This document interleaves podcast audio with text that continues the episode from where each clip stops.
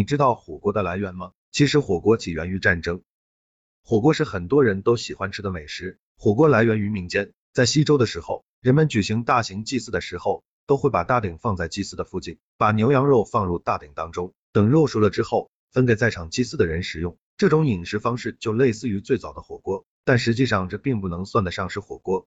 真正的火锅起源于元朝，蒙古人喜欢吃牛羊肉，火锅的提供给蒙古人制造了便利的条件。据说在一次打仗中，蒙古军队即将面临一场战争，需要快速的吃完饭。军中的厨师非常着急，没等锅里的水开了，就把牛羊肉和调料一股脑通通扔了进去。蒙古人吃饭素来豪爽，吃到这种大锅涮肉之后，觉得这种做法竟然非常的好吃。后来这种做法就在蒙古大军当中传播开来，慢慢的传到民间，就成了一种常见的美食。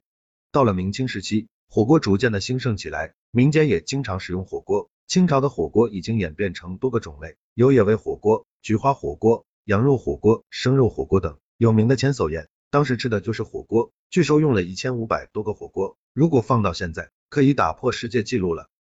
在我国的东北部，冬季十分的寒冷，火锅这种饮食方式可以很好的锁住食物的热度，所以很多东北人都有冬季吃火锅的习惯。在我国的长江一带，由于气候潮湿，阴雨天气比较多，所以吃的火锅主要以辣为主。辣椒驱寒，花椒除湿，深受人们的喜爱。如今吃火锅的人也越来越多，火锅的种类更是千变万化。可见火锅这种美食，从古至今都没有被遗忘，一直站在美食金字塔的顶端。